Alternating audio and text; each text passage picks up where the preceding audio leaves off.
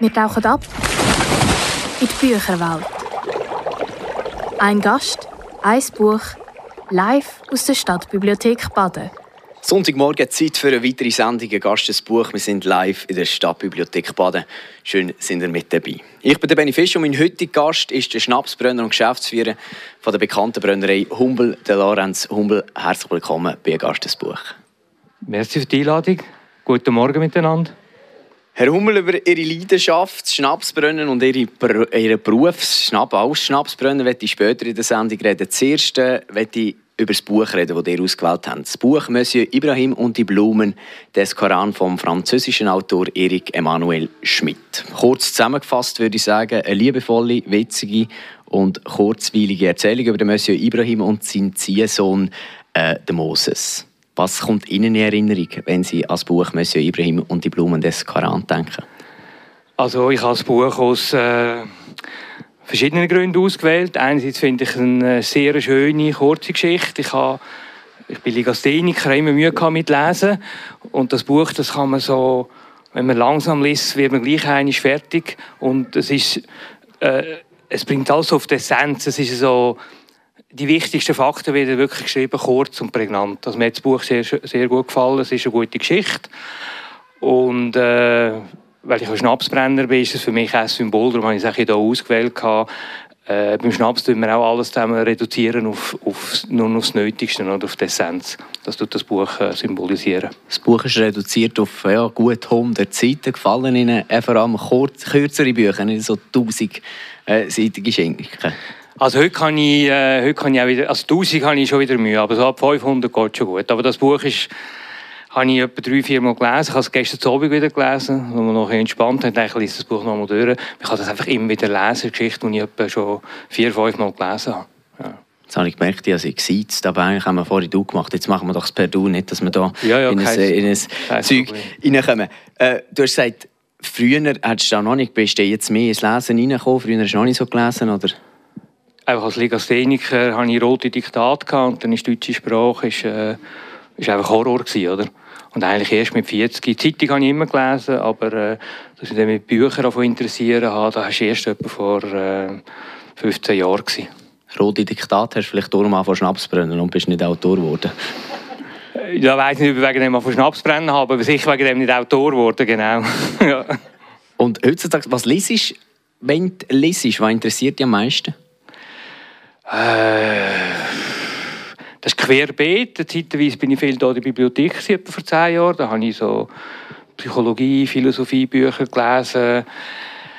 Im Moment habe ich nichts so Grosses auf dem, äh, auf dem Buch, aber es, manchmal sind es Krimireihen. Donna Leon habe ich zeitweise ein gelesen. Das ist aber mehr so ein zum Abschalten oder zum Einschlafen. Kann man ein, zwei Kapitel lesen, dann schläft man ein bisschen ringer ein, wenn man einen vollen Kopf hat. Und sonst können es auch Fachbücher sein, also über äh, jetzt Management oder meine Weiterbildung in der Mediation habe ich viele Bücher über solche Sachen gelesen. Genau. Hast du ein Lieblingsbuch? Also das ist das da. Das ist es, das, das ist, es. Ja, ja. Weil das ist ein Buch, das ich eben mehr, immer wieder lesen kann, oder? Und es geht nicht so lang. und es geht nicht so lang. Es ist eine schöne Geschichte und sie berührt immer wieder. Und am Schluss muss ich schauen, dass ich nicht sentimental werde. Genau. Was berührt dich an der Geschichte? Wenn du sagst, du wirst sentimental? Es hat einfach, es strotzt sehr viel, nein, Strotz ist kein guter Ausdruck. Es hat einfach sehr viele äh, Lebensweisheiten drin und es ist etwas, wo von ihm habe ich eigentlich fast alle Bücher gelesen, von Erik Emanuel Schmidt. Es ist nicht ein kitschiges Happy End und es ist gleich ein Happy End, aber es bleibt nicht, äh, es lässt auch noch etwas Unvollkommenes offen. Also es gibt so ein, es wird vollkommen im Unvollkommenen. Es wird schon fast ein bisschen philosophisch. Ja, genau. ja, aber das ist auch gut. Es wird Zeit, gehen wir in die Tiefe über ja. das Buch. Im Buch geht es nämlich um eine Freundschaft, um eine ungewöhnliche Freundschaft. Um eine Freundschaft vom jungen Moses und vom Gemischtwarenhändler Monsieur Ibrahim. Der Monsieur Ibrahim sitzt eigentlich den ganzen Tag auf seinem Hocker in seinem Laden ähm, in Paris an der Rue de Bleu und der Moses geht einmal posten in dem Laden für sich und seinen deprimierten Vater. Und was er so als Kunde äh, Verkäuferbeziehung anfängt, endet eben in einer wunderschönen Freundschaft zwischen Jung und Alt. Und wir hören kurz den Beitrag von Riccardo Ciccetti. Im Roman Monsieur Ibrahim und die Blumen des Koran vom Erik Emanuel Schmidt dreht sich alles um das Leben vom 13-jährigen Moses. Schon in dem jungen Alter spielen Prostituierte eine grosse Rolle in seinem Leben. Der erste Satz im Buch lautet nämlich gerade: Als ich elf war, habe ich mein Schwein geschlachtet und bin zu den Dirnen gegangen. Er braucht die Dirnen aber nicht etwa nur für sexuelle Vergnügen, sondern weil er auf der Suche nach einer Mutterfigur ist. Seine Mutter hat Moses und seinen Vater nämlich schon früh verloren. Auch sein lieblicher Vater schenkt ihm keine Liebe, sodass er ohne wirkliche Vertrauensperson dasteht. Der Moses ist in einem jüdischen Viertel aufgewachsen. Ein Araber wohnt auch in dem Viertel, nämlich der Monsieur Ibrahim. Auch wenn er Muslim und der Moses Jude ist, erscheint er in Moses wie eine Vaterfigur. Er gibt ihm nämlich genau den Rückhalt, wo ihm sein lieblicher Vater nicht geben kann. Dazu gibt der Monsieur Ibrahim in Moses auch seinen Spitznamen Momo, was die Kurzform vom muslimischen Namen Mohammed ist. So fließen die beiden Religionen ineinander ein. Zusätzlich gibt er in Moses auch viele Lebensweisheiten mit auf den Weg. Wo der Momo zum Beispiel teure Geschäfte sieht, sagt der Monsieur Ibrahim dazu: Das ist Luxus. Nichts im Schaufenster, nichts im Laden, alles im Preis. Der Monsieur Ibrahim bringt auch die Freude zurück ins Leben von Moses, indem er ihm beibringt zu lachen oder mit ihm zusammen in die Ferien fährt.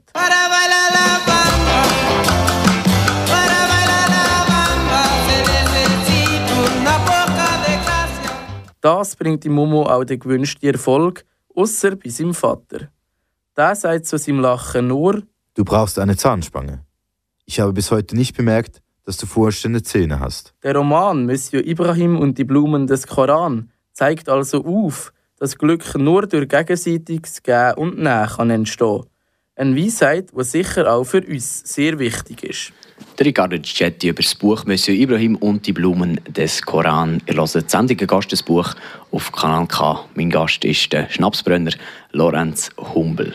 Lorenz, du hast vorhin gesagt, du wirst manchmal ein bisschen sentimental, wenn die philosophischen Sachen, die auch der Monsieur Ibrahim vorschlägt für den, Momes, äh, für den Momo, ich finde, mich auch viel ein bisschen schmunzeln in dem Buch. Zum Beispiel, wenn man über den Araber redet. Im Monsieur Ibrahim sagen alle, ein Araber. Man erfährt irgendwann, dass er eigentlich nicht ein Araber ist, sondern aus dem türkisch-iranischen Raum kommt. Und man sagt einfach allen Verkäufern, die am Morgen um 8 Uhr bis nach um 12 Uhr offen haben, du bist jetzt ein Araber. Das ist so ein bisschen meine Lieblingspassage im Buch. Hast du auch eine? Die, also, das ist mit dem Grund, warum ich das Buch gerne habe. Weil ich in Paris gewohnt und also drei Monate mal in Paris gewesen, und es ist effektiv so gewesen, und es ist so und ich, als ich den Satz gelesen habe, habe ich auch, habe ich auch gedacht, das ist äh, schöner, hätte man nicht können schreiben. Es ist effektiv, die sind immer die gleichen Leute. ist am Morgen um 8 Uhr bis nach um 12 Uhr in dem Laden drin. Ja. Haben ihr denen du auch Araber gesagt, wo du zu Paris warst? Äh, ich habe das so nie gesagt denen, aber es sind, ja, es sind für mich immer Araber gewesen, effektiv. Also, ich habe nicht gewusst, was sie für eine Nationalität haben, aber sie sind einfach Araber. Spielt offenbar auch keine Rolle. Ja, spielt dann in so eine Rolle, ja. Was hast du in Paris gemacht? Dort habe ich äh, Französisch gelernt, vor etwa 30 Jahren, genau. Du hast aber das Buch... Du hast das Buch, glaube ich, noch nicht noch gegeben. Nicht gegeben nein, nein, noch, nicht gegeben. Im Buch äh, nimmt sich im Momo oder im Moses, je nachdem von welcher Seite man jetzt schaut, äh, ihm sein Vater nimmt sich das Leben und der Monsieur Ibrahim adoptiert dann den Momo. Wo du angefangen hast zu lesen, hättest du dir so etwas vorstellen können? Nein, also ich muss vielleicht sagen, ich habe zuerst den Film gesehen. Also ich habe das Buch und gesehen, den Film. Dann habe ich den Film zuerst gesehen und habe nachher dann äh, das Buch gelesen. Von dem her habe ich, ich weiß nicht, das ist auch schon etwa zehn Jahre seither, als ich das erste Mal gelesen habe. Ich weiß nicht, was ich mir dann eigentlich vorgestellt habe. Ich habe einfach immer eine schöne, den Film habe ich sehr schön gefunden und habe mich dann angemacht, äh, das Buch nochmal zu lesen, genau. Aber warum, habe ich, weiss ich ehrlich gesagt nicht mehr. Ja, spielt auch nicht, äh, spielt ja. nicht so eine grosse Rolle. Eine Weisheit, die der Ibra, Monsieur Ibrahim im Momo auf den Weg gibt, ist, Lachen ist die beste Waffe auf der ganzen Welt. Siehst du das ein bisschen gleich? Das würde ich sagen, ja, doch. Äh, also ich sage es auch mit Humor oder freundlich äh, durchs Leben gehen, oder? Dann muss ich mir manchmal auch sagen, wenn ich aus dem Haus rausgehe oder in neu mit denen gehe, äh, ja, man könnte es einfach auch ein bisschen freundlicher machen. Das ist da, wo die Leute, äh, man kann mit, macht den Leuten mit eine Freude, oder? Hat das auch für Schnapsbrunnen irgendwie einen Einfluss, dass man freundlichen Schnaps macht? Also beim Schnapsbrennen habe ich mehr müssen lernen, es muss schlussendlich auch immer wieder Spass machen. Also nach dieser Liberalisierung, wo es ein bisschen her war manchmal, und dann haben wir gedacht, also wenn es dann keine Freude mehr macht oder wenn ich es selber nicht mehr geniessen kann, weil ich irgendwie zu viel Arbeit habe oder zu viel Stress oder etwas, was nicht gut ist, dann, äh, wenn ich den Schnaps selber auch nicht mehr geniessen kann und keinen Spass mehr macht, dann sollte man eine Arbeit nicht mehr machen, genau. Oder einfach lächeln, das macht ja der Momo. Aber wenn er in eine Situation kommt, wo er nicht recht weiss, kurzes Lächeln und dann ist irgendwie alles wieder gut. Ja, ich würde sagen, es ist im übertragenen Sinn, oder? Ist es die, ist es die Methode? Es geht natürlich nicht immer, dass man dann einfach lächelt, aber äh, es muss Spass machen, es muss Freude machen, genau. Ja. Eine andere Weisheit, die der Monsieur Ibrahim ihm auf den Weg gibt, ist etwas zum Luxus. Wir haben es im Beitrag gehört. Er sagt dort, ähm, Luxus ist ja, nichts im Schaufenster, nichts im Laden, alles im Preis. Wie sieht es bei Ihnen im Schnapsladen aus? Wir haben schon viele Flaschen drin. Es ist auch, sage jetzt mal, es ist eher ein zurückhaltender und auch nicht zu fest gefüllt. Das ist ein bisschen der Luxus. Schnaps ist ein äh, Luxusprodukt. Und ich schwanke immer dort wieder zwischen den ein einfachen Geschichten und äh, wie teuer soll jetzt ein Schnaps sein. Ich habe auch schon irgendwie Schnaps müssen machen, wo ich das Gefühl habe, manchmal muss ich den Preis vielleicht aufentun, damit die Leute dann auch noch kaufen und glauben, das ist gut, oder? Aber ich finde es im Buch, also das Buch ist für mich, äh, es hat, es hat ja eine ganz schöne Stelle noch mit der Brigitte Bardot, die für 40 Franken dann das Wasser kauft, oder? Und dann erklärt, äh, nicht das Wasser ist teuer, aber die Stars sind teuer, oder? Das ist ein das ganz schön. sagen, Brigitte Bardot kommt in den Laden von Monsieur Ibrahim und er bietet ein wahnsinnig schönes Wasser an. Eigentlich würde das Wasser 2 Franken äh, kosten, aber er sagt, äh, für sie kostet es eben 40 und erklärt ihr, dass eben nicht das Wasser teuer ist, sondern sie eigentlich das teuer Genau, ja. Und ja. die Szene ist ja interessant für das Buch, weil dort lernen sich eigentlich der Momo und der Monsieur Ibrahim das erste Mal so richtig kennen. Ja, ja. Weil er, also der Momo findet dann ein bisschen frech, dass er das macht, oder? Und äh, Monsieur Ibrahim äh, sagt ihm, wenn du mir eine Büchse klaust, oder, dann muss ich irgendwann das Geld reinholen. Und das macht und das ist ein bisschen, Geschäftsleben ist manchmal ein so. Da muss man sich mehr nehmen und dort muss man sich geben wieder, genau. Wir haben vorhin über den Luxus geredet. Ist Schnaps äh, ein luxuriöses Produkt? Geht es da um Luxus, um Genuss? Äh, ich, ja, ich würde sagen, es ist... Äh, man kann auch ohne Schnaps leben, es geht, also es braucht es nicht unbedingt. Wir können aber noch mit vielem ohne leben, also wir können ohne Auto leben, ganz vieles. Ich würde sagen, es ist ein, äh, es, es ist von einem normalen bis zu einem Luxusprodukt, kann man alles machen daraus, ja. Man kann es gut. Ich weiß nicht, ob es ein Luxusprodukt ist, haben wir das Frage nie gestellt. Ja. Ich bin jetzt nur drauf gekommen, weil er sagt, eben Luxus ist, äh, ja, er redet über Luxus. Was ist im Laden, was ist im Preis, was ist im Schnaps? Im Schnaps hat es natürlich, also das, was ich dann irgendwann gemerkt habe mit, äh, mit den Obstbränden, die ein bisschen aus der Mode rausgefallen sind, dass ich heute in dem Sinn ich würde sie dem nicht Luxus sagen, aber im Preis von meinen Schnaps ist auch ein Teil von einer Kulturvermittlung drin. Also ich muss, äh, gut, das ist jetzt Jubiläumsbuch, aber ich schreibe Fibel, den Leuten erklären, wir können das günstiger machen, aber der Aufwand, um einen Schnaps zu verkaufen und den Leuten zu erzählen, was wir eigentlich machen, der wird immer viel grösser. Und es ist ein Teil von meiner Arbeit, ist eigentlich, sage jetzt mal, eine Hochstammkultur äh, oder unsere Landschaft, äh, die hinter diesen Krisenbäumen steckt, mitzuverkaufen. Ja. Ob das Luxus ist, das ist fast eine philosophische Frage. es ist eine philosophische Frage, ja. Es ist eine philosophische Frage. Am Schluss muss man den Schnaps verkaufen. Das machst du. Der Monsieur Ibrahim verkauft in seinem Laden Konservendosen und Gemüse und alles, was man äh, ja, in so einem Araberläden auch kann kaufen kann. Also eigentlich sind beides Verkäufer. Oder wo unterscheidet ihr euch voneinander? Also ich natürlich noch nicht so eine Ruhe und eine Weisheit habe wie der Monsieur Ibrahim, oder? Und so eine Gelassenheit, das fehlt mir noch ein bisschen. Äh, Wäre es erstrebenswert, so eine Ruhe zu haben und einfach den ganzen Tag auf seinem Stuhl zu hocken, den Leuten ein bisschen zuschauen und ein bisschen Weisheiten in die Welt rauszugeben? Ja, also es ist also eine sehr gute Lebensform, oder, wo ich, äh, bewundern. Ich glaube, ich könnte es nicht machen. Es ist, man muss auch ein Typ dazu sein. Ich glaube, ich wäre nicht, dass der ganze Tag auf dem Schul hocken geht nicht. Das, ich muss mich dann ich muss mich mehr bewegen. Schnapsbrenner wäre es auch schwierig, wenn man den ganzen Tag einfach sitzen der Schnapsbrenner selber, ich bin nicht der, der am Brennapparat zusteht. Oder? Äh, der, der am Brennapparat zusteht, ist eher jemand, der noch mehr Ruhe muss haben als ich habe, würde ich mal sagen. Aber ein also ich verkaufe auch gerne ein Produkt oder etwas Neues, wo ich finde, es ist spannend, um den Leuten zu erzählen oder unter die Leute zu bringen. Und der Monsieur Ibrahim hat eine, glaube eine andere Funktion. Eine andere... Also es ist auch schön an dem Buch, dass es etwas, dass es was faszinierend ist, dass er etwas sehr Einfaches macht und ich vielleicht in meinem Beruf schon ein bisschen komplizierter bin, oder? Aber er macht etwas sehr Einfaches oder etwas Simples, in Anführungs- und Schlusszeichen.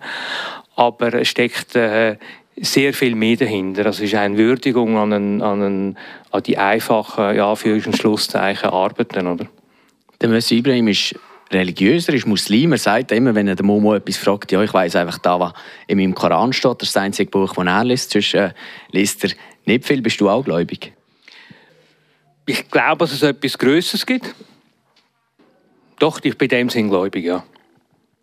Etwas Größeres heißt aber nicht unbedingt Gott ich glaube, dass man dem, wie man dem sagt, nicht so eine Rolle spielt, oder?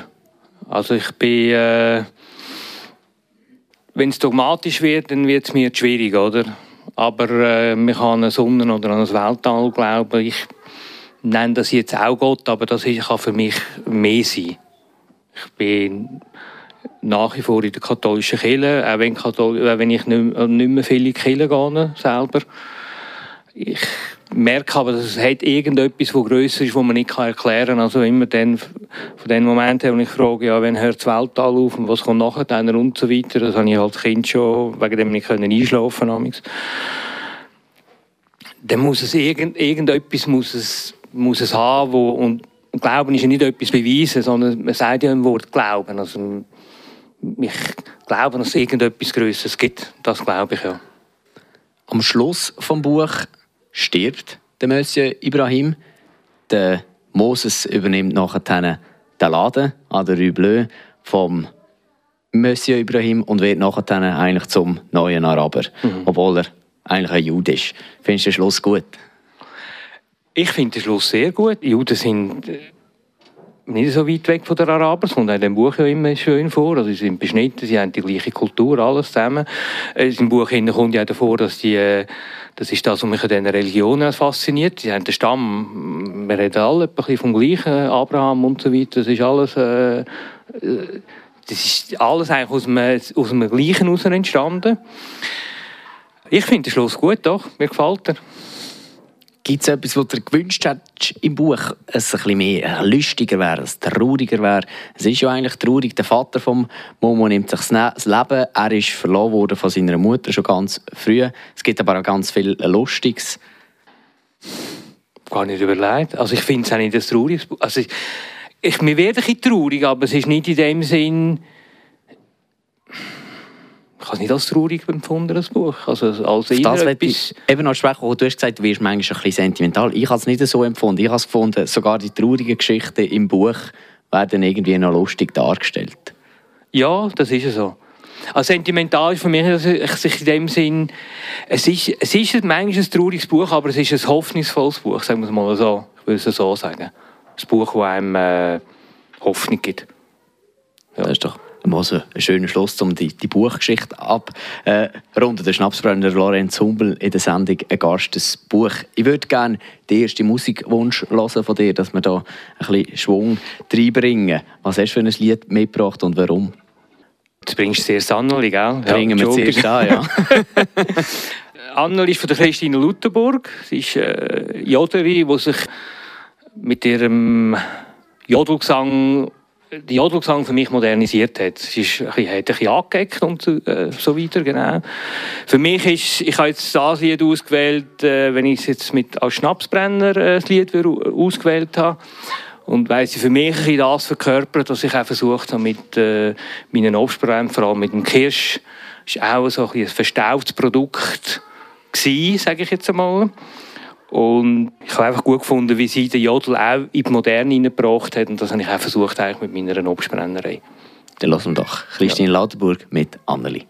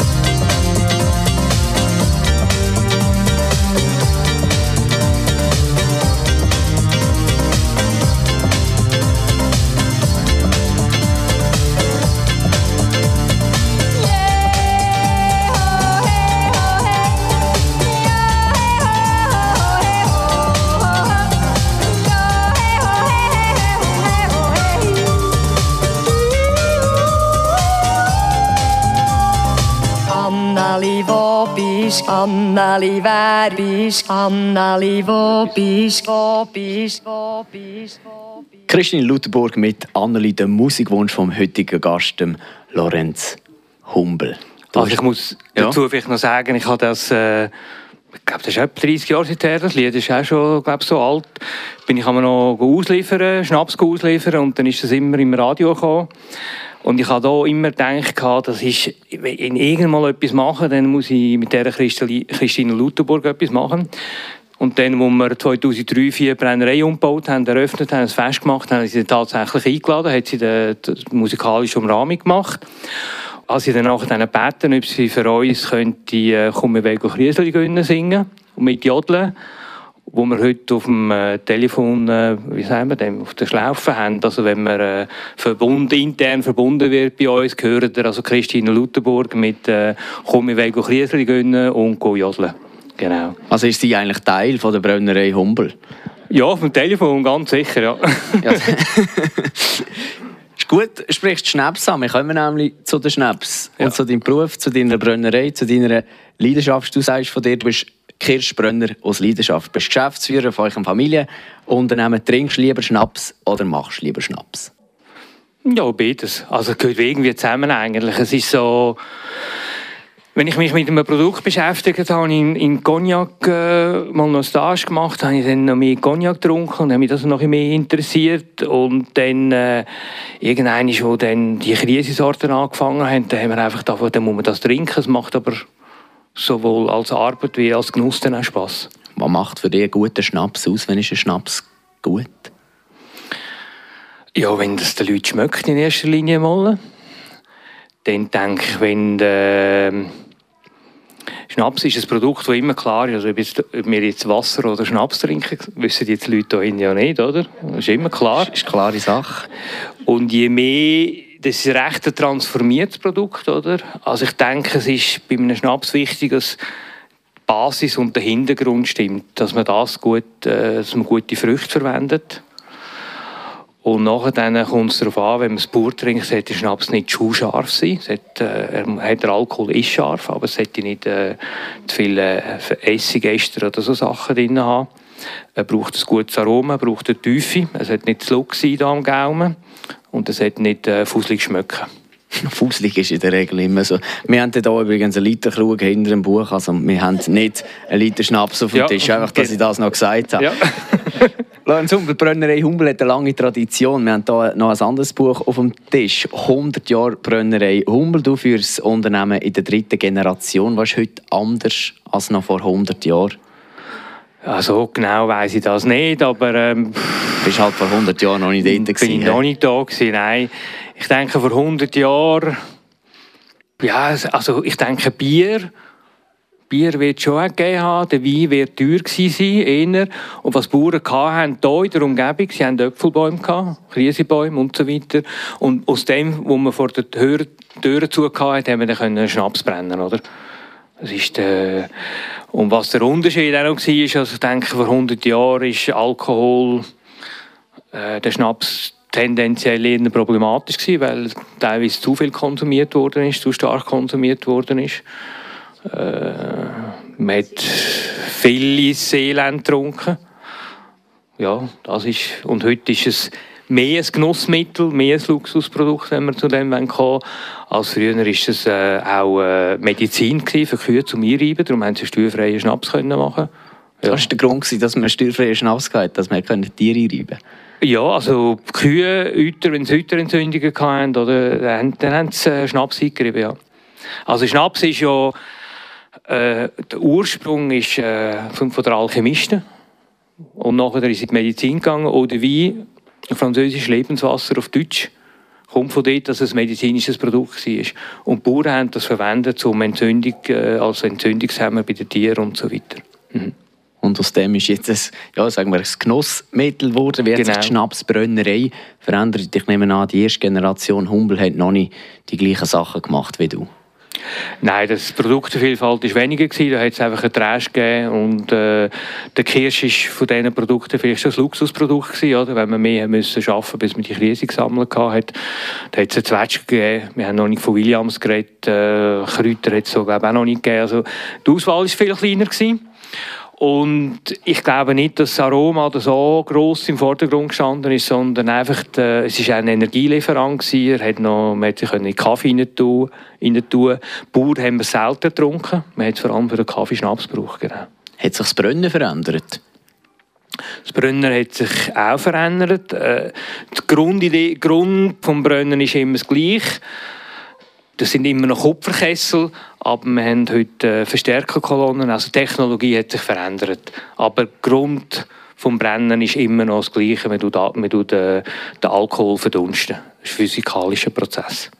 Etwas, was sich nicht verändert hat, behaupte ich jetzt in all diesen Jahren, ist der Kirsch. Der Kirsch ist schon wichtig. Du hast gesagt, vorher früher hat man schon Kirsch gemacht und du hast an diesem Produkt fest, obwohl man vielleicht jetzt vom Kirsch sagt, ja, ist äh, fast ein bisschen ein Bauernschnaps, sage ich jetzt einmal. Ja. Wieso bist du im Kirsch treu geblieben?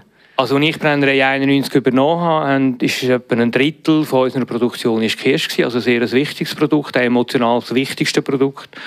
Und wir haben äh, sehr viel äh, Schokolade in die Verarbeitung verkauft. Also zwei Drittel vom Kirsch in der Schweiz wird gegessen in Form von Fondue, Kirschstängeli, Baselleckerli, also auch Produkte, wo man nicht einmal mehr Alkohol drin hat, braucht hat Kirsch drin.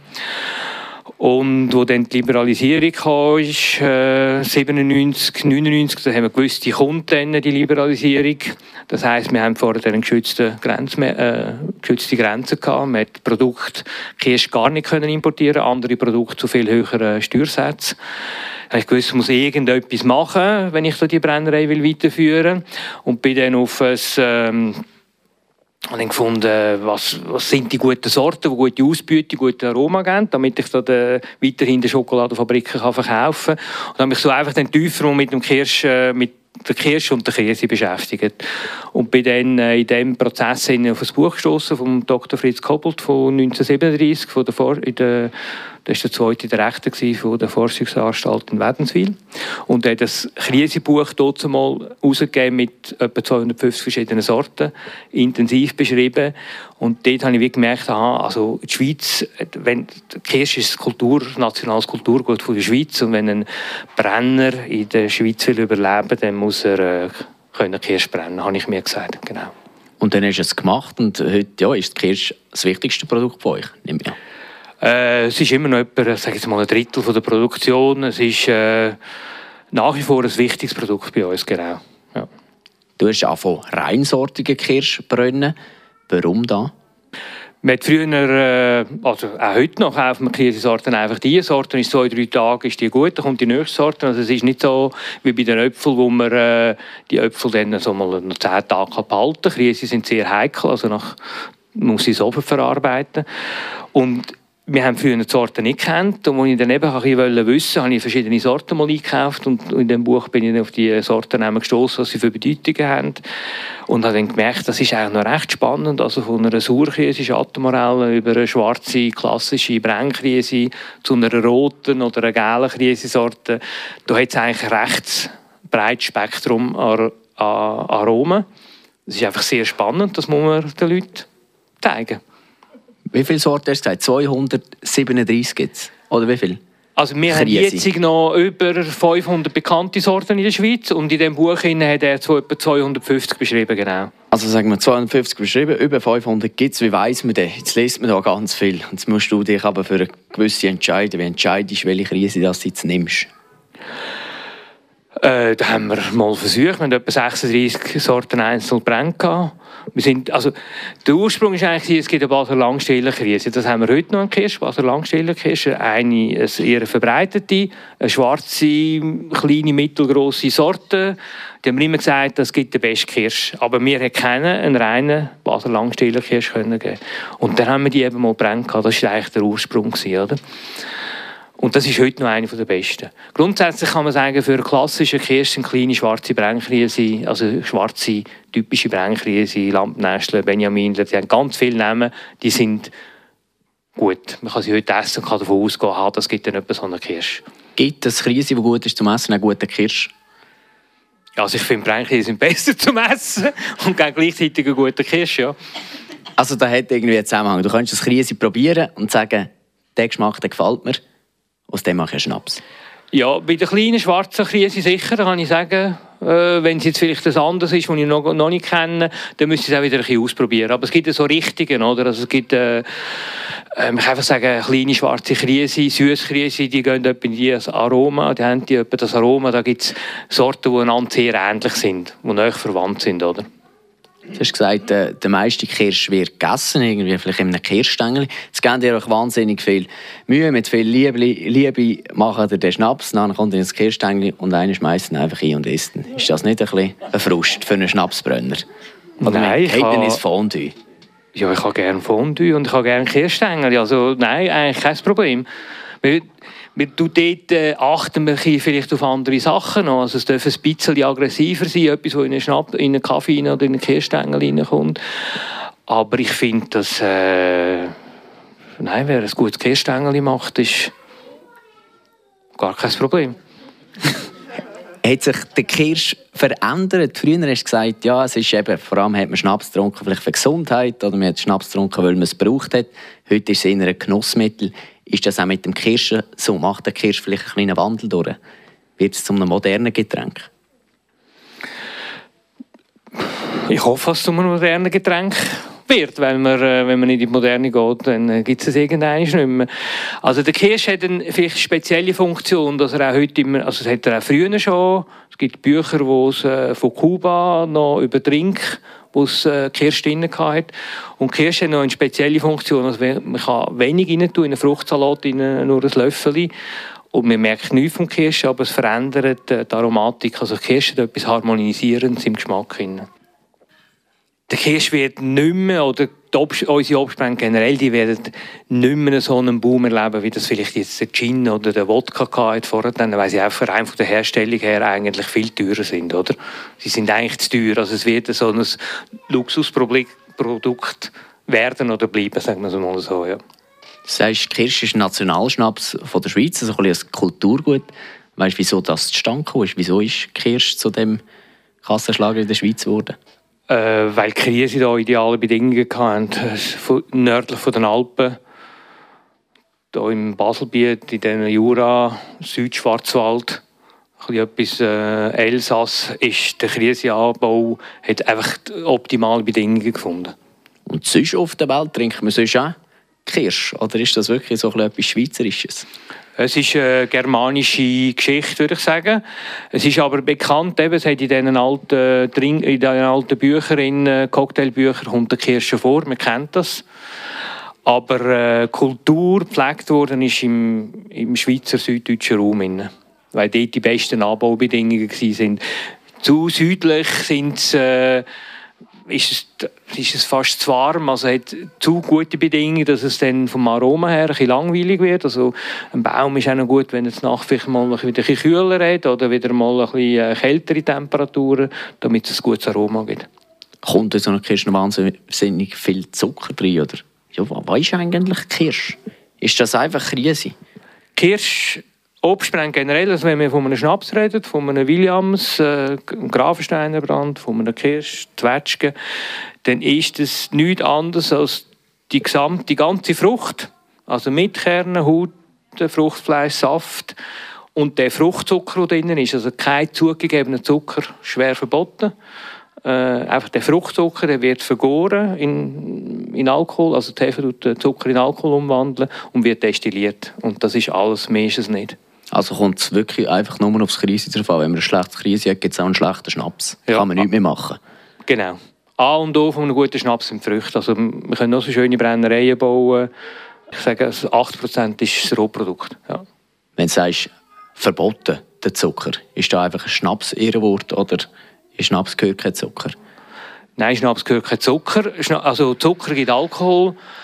Wenn man wenn man, wenn man nur den Alkohol will, dann empfehle ich, dass er einfach Wodka kaufen. Das ist reiner Alkohol in dem Sinn. Das günstigste, was man haben kann, aber auch sauber gemacht. Also ist nicht negativ jetzt hier gemeint. Aber Wodka ist per Definition ein neutraler Alkohol. Wenn ich wenn eine Krise, äh, Krise brenne noch Zucker rein tue, Zucker hat kein Aroma. Also nur der Zucker, nur der Fruchtzucker vom Krise, der hat Aroma. Wenn ich zusätzlich Zucker dazu gebe, bekomme ich Alkohol über, aber kein Aroma. Also kann ich es gerade mit Wodka verschneiden. Das ist einfacher und sauberer. Der Lorenz Humbel, der Geschäftsführer von der Brennerei Humbel. Und äh, Lorenz, wir haben noch mal einen Beitrag vorbereitet. Mein Kollege Riccardo Ciccetti hat mit deinem Cousin, einem Beat Humbel, der dich im Betrieb unterstützt, der auch im Betrieb ist, ähm, hat sich mit ihm zum Gespräch getroffen und über dich und euren Betrieb geredet. Als Cousin von Lorenz Humbel kennt der Beat Humbel ihn natürlich bestens. Darum ist er auch die Person, die seinen Werdegang wahrscheinlich am besten kann beschreiben kann. Also ich bin ja mit ihm äh, aufgewachsen und äh, wir sind eigentlich beide die Jüngsten in der Familie, also die Nesthacken, sogenannte. Wir sind äh, wohlbesonnen aufgewachsen, haben eine gute Jugend gehabt. Wir haben auch viel äh, zusammen gespielt in der Freizeit. Wir sind zwar nicht in der gleichen Klasse, wir sind äh, zwei Jahre auseinander, aber wir haben viel äh, Eben Shooter zum Beispiel oder im Sommer haben wir Zelt gebaut. Natürlich haben wir auch immer in den elterlichen Betrieb mitgeholfen, noch ein Stück weit. Ein elterlicher Betrieb ist natürlich die Brennerei Humbel in Städten. Dort sind der Beat und der Lorenz beide aktiv. Der Beat erklärt, wieso der Lorenz den Familienbetrieb weitergeführt hat. Das ist nämlich nicht von Anfang an klar gewesen. Er ist natürlich in der Familie Humbel aufgewachsen und hat das mit überkommen. Aber er ist eigentlich so als Kind in dieser Zeit ist er nie als Nachfolger von der Brennerei das Ziel gewesen, weil äh, eigentlich hat er einen älteren Bruder gehabt, wo man immer gesagt hat, der tut den Betrieb übernehmen. Und der hat dann irgendwann mal gesagt, er mache das nicht. Und dann ist er ins Schussfeld gekommen. Und dann hat er sich dann irgendwann müssen, äh, im jugendlichen Alter, sage ich jetzt einmal, entscheiden, ob er da einsteigen oder nicht. Er hat sich dann äh, nach reiflichem Überlegen entschieden, das zu übernehmen, weil er einfach das Gefühl hatte, äh, das müsse weitergehen. Der Beat und der Lorenz sind beide in der Brennerei tätig. Dass so ein Familienbetrieb kann funktionieren kann, muss natürlich auch die Arbeitsteilung da sein. Der Beat Humbel erklärt, wieso sie sich so gut ergänzen. Der Lorenz und ich, wir sind äh, zwei total verschiedene Menschen mit verschiedenen Charakteren. Aber ich glaube, wir zusammen von der Brennerei her haben wir das gleiche Ziel, das muss weitergehen. Er ist vielleicht mehr auch der, der Planer und der, ja, wie soll ich sagen, er bringt Ideen ein und ich bin dann der, der es äh, im Betrieb irgendwie umsetzt. Der Beat Humbel im Beitrag von Riccardo Ciccetti. Bei mir zu Gast in der Sendung, äh, ein Gast des Buch, ist der Lorenz Humbel. Du musst lachen, als er gesagt hat, ihr habt so verschiedene Charaktere. Siehst du gleich? Ja, das stimmt, das ist so, ja. Wie merkt man das? Ich weiß nicht, wie das die anderen merken. Also, wie merken ihr zwei da, dass sie verschieden sind? Also er hat ja er hat jetzt auch gesagt, ich bringe so die Ideen rein. Ich denke, er hat den Bauernbetrieb übernommen, oder? Und sein Vater hat schon immer brennt. Also als ich den Betrieb übernommen habe, ist noch sein Vater und er ist auch schon, hat dann den Vater abgelöst Also mein Vater hat auch nicht brennt Von dem ist es einfach so wie weitergegangen und und er bringt das, er bringt das von einem Bauer. Ein Bauer muss in Bodenständigkeit sein, sonst geht es nicht. Also wenn ein Bauer, der nicht bodenständig ist, kann nicht mit der Erde arbeiten, das geht nicht. Und ich glaube, das ist das, was sich gut ergänzt hat. Das, das hat mich ein bisschen ja, es braucht für einen Betrieb erfolgreich zu führen, braucht es Ideen und man muss aber auch wieder umsetzen. Also es kann nicht, die gute Idee allein ist noch gar nicht, das ist überhaupt nicht wert. Oder? An die Ideen fällt es dir nicht. Du machst jetzt auch Gin, zum Beispiel der Clouds Gin ist von dir, du machst auch Whisky, haben die aufgenommen, die haben ein ja. ganz grosses Sortiment, die machen auch ein Fondue Chalet. Es ist also nicht mehr nur einfach Schnapsbrunnen. Nein, es ist, also gut, der Whisky und der Rum ist auch Schnaps. Selbstverständlich. Schon, ja. Aber es ist nicht mehr einfach Obstbrand machen. Nein, also wir haben einfach müssen schauen, dieser Liberalisierungsschritt, also als ich 91 übernommen habe, ist 80 Prozent der Spiritosen, die man in der Schweiz konsumiert hat, die sind in der Schweiz hergestellt worden. Und heute sind es noch nicht einmal mehr ganz 20 Prozent. Also sage jetzt mal, wenn wir keine Idee hätten, oder die, die keine Idee hatten, die sind dann nicht mehr rum. Also ohne Idee wäre es auch nicht gegangen. Und was ich aber dort, äh, also jetzt der Gin, den wir machen, das ist auch der, der Basis war, dass jemand unseren Kirsch gut gefunden hat, Andreas Kloke, der hier im, im äh, Barchef war, im Clouds. Und dann der hat gemerkt, dass der Gin ein Trend wird. Ich habe es nicht gemerkt, das habe ich nicht gemerkt. Also noch viele Sachen nicht gemerkt. Und äh, der ist aber dann zu uns gekommen und dann, äh, ich denke, wir haben einfach relativ einen offenen Umgang mit so Leuten, wenn sie wenn sie, wenn sie interessant ist, dann schauen wir miteinander das Projekt an und dann haben wir so den Gin entwickelt und so sind die Sachen entstanden. Wir sind aber in der Brennerei sind wir ganz klar sind wir auf Spirituosen geblieben, wir haben uns dort nicht verzettelt. Also dort bleiben, der Kernkompetenz bleibt. Ja. Der Obstbrand, du sprichst die Internationalisierung an, eben, dass auch ganz viel Schnaps vom Ausland reinkommt. Wie kann man sich als kleine Schweiz, kleines Schweizer Schnapsunternehmen gleich durchsetzen? Ja, einfach hartnäckig dranbleiben. So also, einfach? nein, ja, so einfach ist es nicht. Also, ich hatte mal eine Strategie gehabt, 94, 95, als ich angefangen habe mit der Sorte reinen Kirschbrand. Und äh, ich hatte dann schon mal einen äh, Whisky und einen Gin importiert, aber hatte keine Chance gehabt gegen die grossen Konzerne. Und da habe ich gesagt, jetzt höre ich auf mit Import, ich gehe alles raus, das war nur ein kleiner Teil, gewesen, und mich ganz klar auf Bioschnaps und auf Obstbrand konzentrieren. Und kaum recht habe ich mit diesen Bio-Schnaps angefangen, ist natürlich auch schon der erste Bäcker gekommen, der dann äh, äh, mit Cognac, mit Bio-Cognac eine Praline wollen machen Und ich war im Cognac-Gebiet, da habe ich gesagt, okay, komm, dann versuchen wir es dann halt noch einmal, äh, wenigstens im Offen mit, mit Import. Und so ist dann eigentlich wieder ein Importprogramm entstanden. Also der Import macht heute von unserem gesamten Geschäftsvolumen etwa ähm, da gibt es doch schon 40 Prozent aus und 60 Prozent wir noch herstellen. Das hat sich einfach so sukzessiv entwickelt. Aber wir haben, sind immer streng, eigentlich sind wir bei den Spiritosen geblieben. Oder? Wir haben uns nicht auf Wein oder Bier verzettelt oder auf etwas anderes. Du hast mit 22 haben dir deine Eltern einmal angerufen. Der Beat Humbel hat im Beitrag gesagt, im jugendlichen Alter hast du dich müssen entscheiden, was passiert mit dieser Brennerei. Du hast ein Telefon bekommen, es hat geheißen, Lorenz, übernimmst den Betrieb und wenn nicht, dann müssen wir ihn vielleicht verkaufen. Hast du gesagt, ja, komm, da mache ich? Also nicht gerade sofort, aber es, ja, ich habe es schade gefunden, wenn es nicht so gewesen wäre. Also wenn, wenn sie es einfach jetzt verkauft hätten. Zudem, ich war dort in Italien, gewesen, wo mir sehr gut gefallen hat. Ich hätte in Italien bleiben ich hatte vorher schon mal eine Arbeit gehabt, mit Arbeitsbewilligung, bin dann noch, bin dann noch Italienisch lernen. Aber es hat gerade, äh, ist eine gute Geschichte, aber es, hat, es stimmt, es hat auch gerade in der Liebe nicht geklappt, oder? dann habe ich gefunden, wenn die Italienerinnen nicht wollen, dann... Äh, dann mache ich halt Schnaps. dann, mache ich, dann gehe ich halt wieder zurück. Und es ist... Äh, ich habe in dieser Zeit habe ich alle drei Monate oder alle sechs Monate habe ich wieder irgendetwas Neues gemacht. Und so bin ich auch ein bisschen an die Arbeit gegangen. Ich habe gedacht, das fangen wir mal an und wenn es einem nicht gefällt, dann kann man ja dann wieder, dann kann man ja dann wieder weitergehen, oder? Habe ich gedacht. Du bist aber nicht wirklich viel weitergekommen seit hier. Nein. Also, ja, ja. mit dem Unternehmen schon, aber du bist eigentlich immer am gleichen Ort wie vor 30 Jahren, jetzt im Moment. Ja. Also ich habe mir dann noch ein paar, ich kann mir noch in Ausbildung äh, ein paar andere Sachen machen. Ich habe dann mit 25 habe ich äh, die Aktienmehrheit gekauft von meinen Eltern. Ich habe geheiratet und bin Vater geworden. Und das ist dann so, ich war vielleicht ein naiv gewesen. Ich weiß nicht, ob andere Leute mehr merken, in was man reinrutscht. Ich habe das nicht so gemerkt. Aber irgendwann merkt man, man hat hier ein Erbe, das man antreten hat und mehr Kind und ja.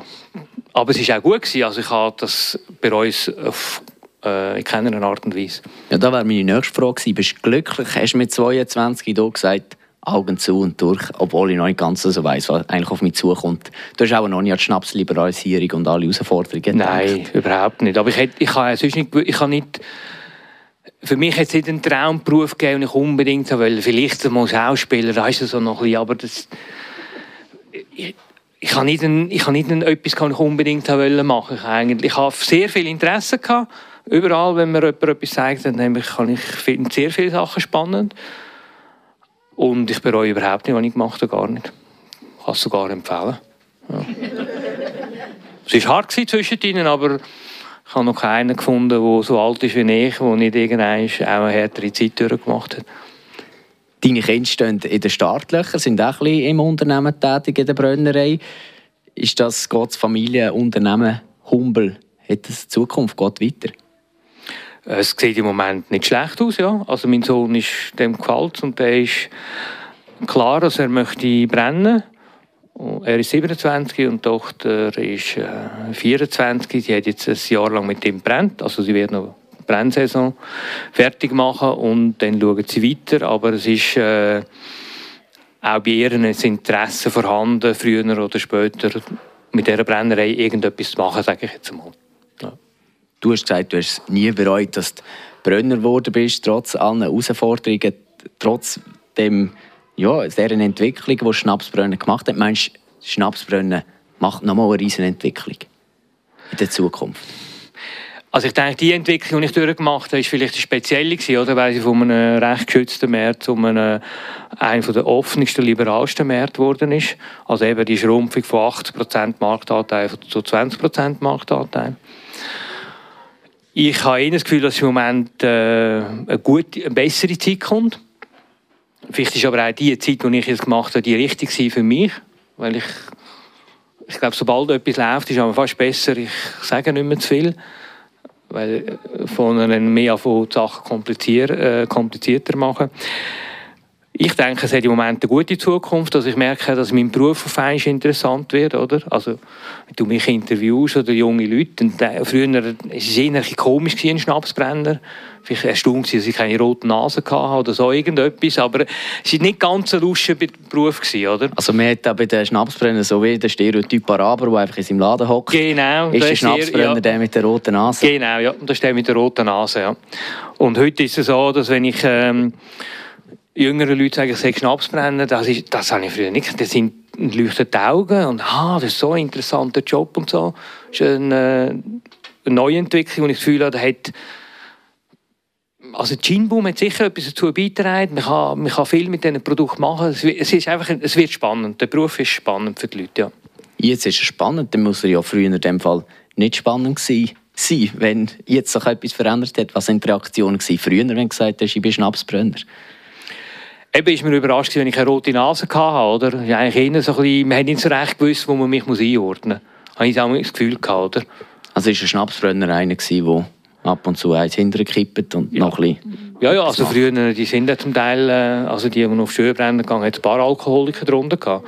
Und das ist... Äh, ich kenne heute keinen von meinen Kollegen mehr, der Alkoholiker ist. Das geht nicht. Geht nicht mehr, nein. Wie sieht die Schnapsbrennerei-Landschaft in der Schweiz aus? Gibt es da noch viel oder gibt es mehr?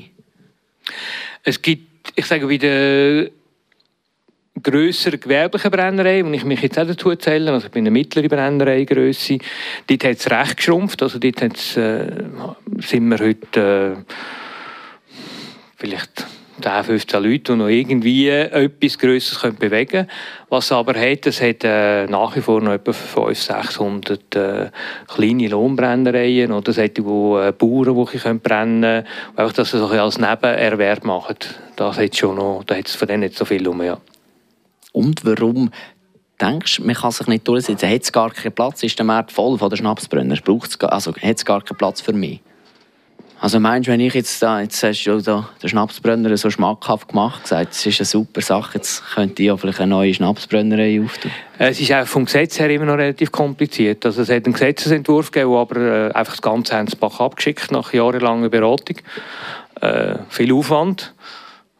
Weil es ein paar Millionen gegangen ist irgendjemand. Also es nicht so viel Geld, wie es sonst ausgeben. Und dort wäre eigentlich die komplette Liberalisierung gewesen. Also es gibt jetzt noch 50 Bewilligungen bei der Alkohol oder beim Zoll ist es jetzt und nachher hätte es nur noch zwei gegeben. Wenn das gekommen wäre, und das wird früher oder später kommen, dann ist das viel einfacher als jetzt. Da kann, jeder könnte dann eigentlich wieder brennen. Und ich nehme an, dass es dann einen Boom gibt, oder? Ähnlich wie das bei den Bierbrauern war. Und von dem her denke ich, es gibt schon noch Platz in der Spirituose, um etwas Attraktives zu machen für da jetzt noch Platz. Es ist noch nicht so, dass äh, alles schon gibt, was man machen könnte.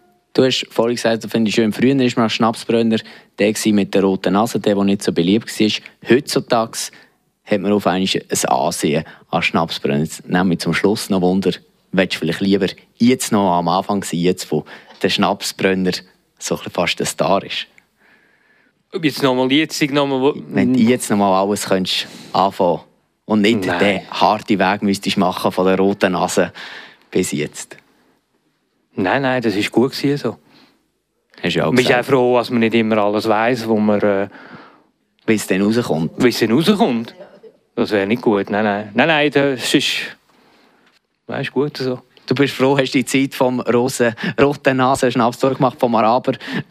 es ist auch spannend, dass ich Du, in dieser Zeit vor 30 Jahren ist der Wein so, der Wein ist, äh, hat boomt, oder? Jeder hat irgendwie, äh, wenn er in Toskana unternommen hat, er einen Wein gefunden und hat ja, der Weinmarkt ist heute fast übersättigt, aber da hat er so boomen gehabt.